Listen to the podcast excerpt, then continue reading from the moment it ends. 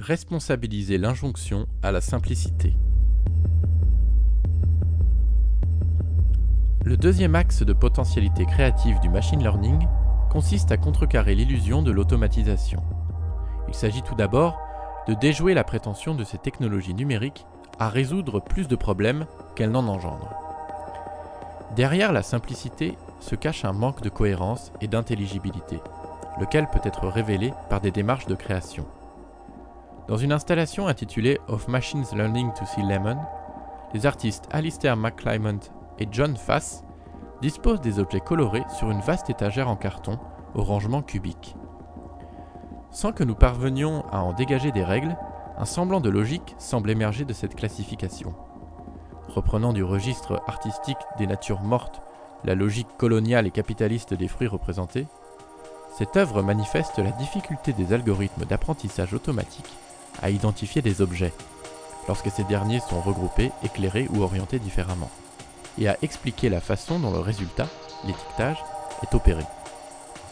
Les programmes de reconnaissance de forme, comme le notent les auteurs, restent mystérieux dans leur origine, sujets à l'erreur, ambigus dans leur valeur, et d'une fiabilité erratique, d'une authenticité douteuse. Plus encore, ajoute-t-il, ce processus de classification invisible est généralement destiné à produire des décisions automatisées qui peuvent avoir des conséquences profondes sur la liberté individuelle et collective. Les avantages possibles de l'apprentissage automatique sont nombreux, mais nous courons le risque de développer des technologies d'une complexité telle que nos capacités à les façonner pour servir le bien commun sont sévèrement limitées. Avec cette installation, nous espérons ouvrir l'apprentissage automatique à l'exploration créative et à la critique.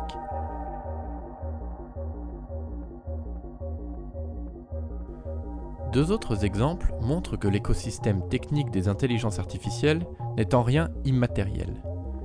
Anatomy of an AI System, une grande cartographie critique réalisée par les chercheurs et chercheuses et designers Kate Crawford et Vladan Joler, analyse visuellement l'ampleur de l'infrastructure humaine et non humaine permettant à une enceinte à commande vocale, text-to-speech, Amazon Echo, de fonctionner.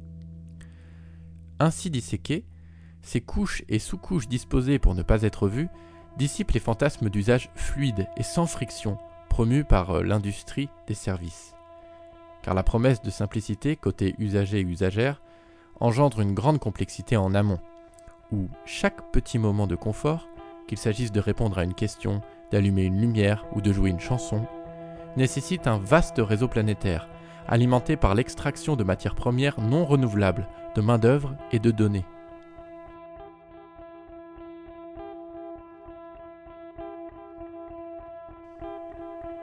Un autre exemple éclairant la dimension matérielle des technologies numériques est l'exposition Praying for My Haters, qui a eu lieu au Centre culturel suisse à Paris en 2019, dans laquelle l'artiste Lorraine Huret documente le travail invisible des modérateurs et modératrices des réseaux sociaux, dont le tri, structurellement, ne peut pas être entièrement automatisé. Des témoignages vidéo éclairent ces conditions de travail mortifères où l'effacement du sens moral nécessaire à l'exécution de telles tâches substitue le registre comportemental à l'intelligence. De ces deux cas, il est paradoxal de constater que la simulation de l'intelligence humaine implique doter à des humains ce qui les fait exister au-delà du biologique. Ce qui résonne avec les propos du proto-designer William Morris, au tournant des révolutions industrielles, selon qui il importe de montrer à quel point l'ouvrier est éloigné d'avoir une part quelconque, si petite qu'elle soit, dans l'art quand il est au travail. Car ceux-là, même qui sont occupés à fabriquer des objets d'art, doivent travailler toujours comme des machines ou comme des esclaves des machines.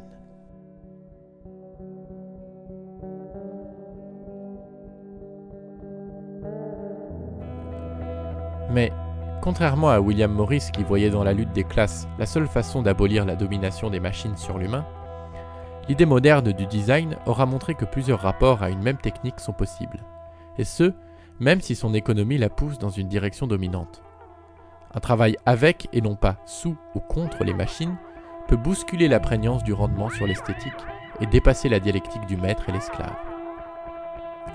Il en suit que nous proposons d'appeler design sous artifice la couverture d'opérations techniques à des fins économiques et politiques dont participent les intelligences artificielles dominantes. Ôter ce vernis reviendrait à prendre en compte, dans des démarches de design, les conditions matérielles et le labeur humain nécessaires aux productions et à leur fonctionnement. On s'éloignerait ainsi de la vision démiurgique d'une création numérique ex nihilo, finalement assez masculine dans ses connotations implicites. La recherche de performance, le commandement, l'effacement du contexte. Au profit d'un travail valorisant les vulnérabilités et l'attention aux autres.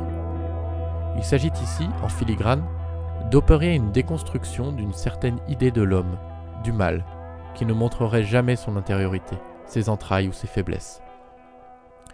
Sortir de cette logique du recouvrement reviendrait alors à accueillir positivement le manque, la défaillance, l'ambiguïté et l'incertitude. Dans le champ du machine learning, révéler les strates techniques sous-jacentes ne va pas sans difficulté, car la barrière technique est de plus en plus haute et se prête mal au détournement. Selon le développeur et artiste Nicolas Barado, il importe de s'intéresser à la matière du machine learning, à savoir le choix de tel ou tel modèle statistique. Pour des artistes comme Mario Klingemann ou Memo Acten, il n'est pas suffisant d'ouvrir des programmes comme Runway ML et de chercher à épuiser le modèle qu'ils embarquent. Ce qui les intéresse est de descendre dans les couches et de comprendre comment fonctionne un modèle optimisé, de le détourner, de le faire aller à des endroits où il n'est pas censé aller, de le combiner à d'autres systèmes. Cette approche de bas niveau s'oppose au transfert de style, comme DAL-E, où il suffit d'appuyer sur un bouton. Elle implique de comprendre comment le modèle est structuré en couches successives d'appels de fonctions. On peut intercepter une couche, l'inverser, en réinjecter une autre, ou certaines informations, etc.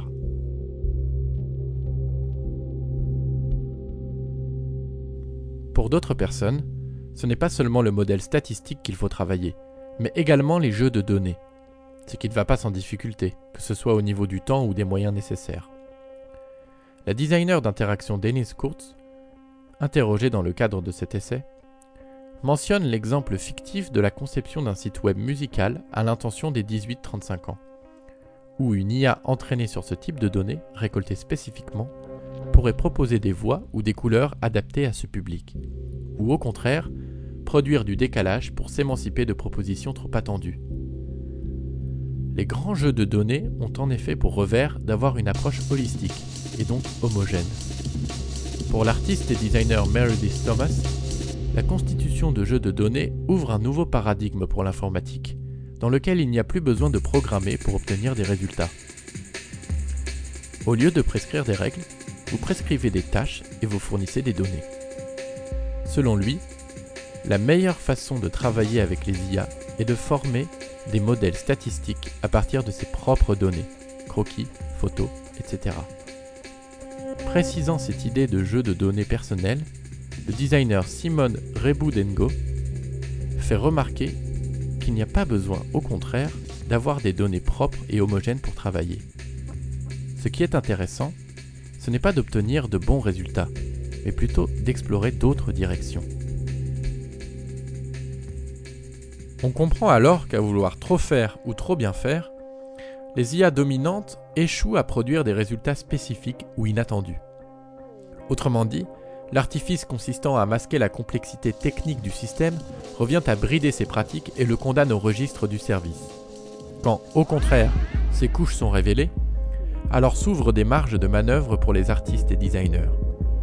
Les designers graphiques du studio Cheval Vert, Stéphane Buelet, Arnaud Jurasek et Julia Pouillot ont travaillé en ce sens lors d'un workshop intitulé Machine Jacking pour détourner des technologies du machine learning, reconnaissance vocale, de texte, etc. De ce pourquoi elles sont habituellement instrumentalisées. En résulte des productions comme une transformation de texte à partir de 26 passages dans des traducteurs automatiques, un système de reconnaissance de texte vu par des lunettes de réalité augmentée, ou une génération de pistes audio et de jaquettes à partir de l'analyse de deux playlists Spotify. Selon le studio Cheval Vert, se mettre dans la peau d'une IA autorise à confronter des cadrages subjectifs aux logiques formelles du machine learning et à dépasser l'idée d'une substitution de l'humain par la machine. Il faut ainsi déconstruire deux mythes à propos des intelligences artificielles dites créatives. D'une part que l'artiste ou le la designer aurait le contrôle total sur sa production, et d'autre part que la machine serait totalement autonome. Une façon plus intéressante de procéder est de jouer avec l'ampleur et l'emplacement du hasard introduit dans des phases de la production.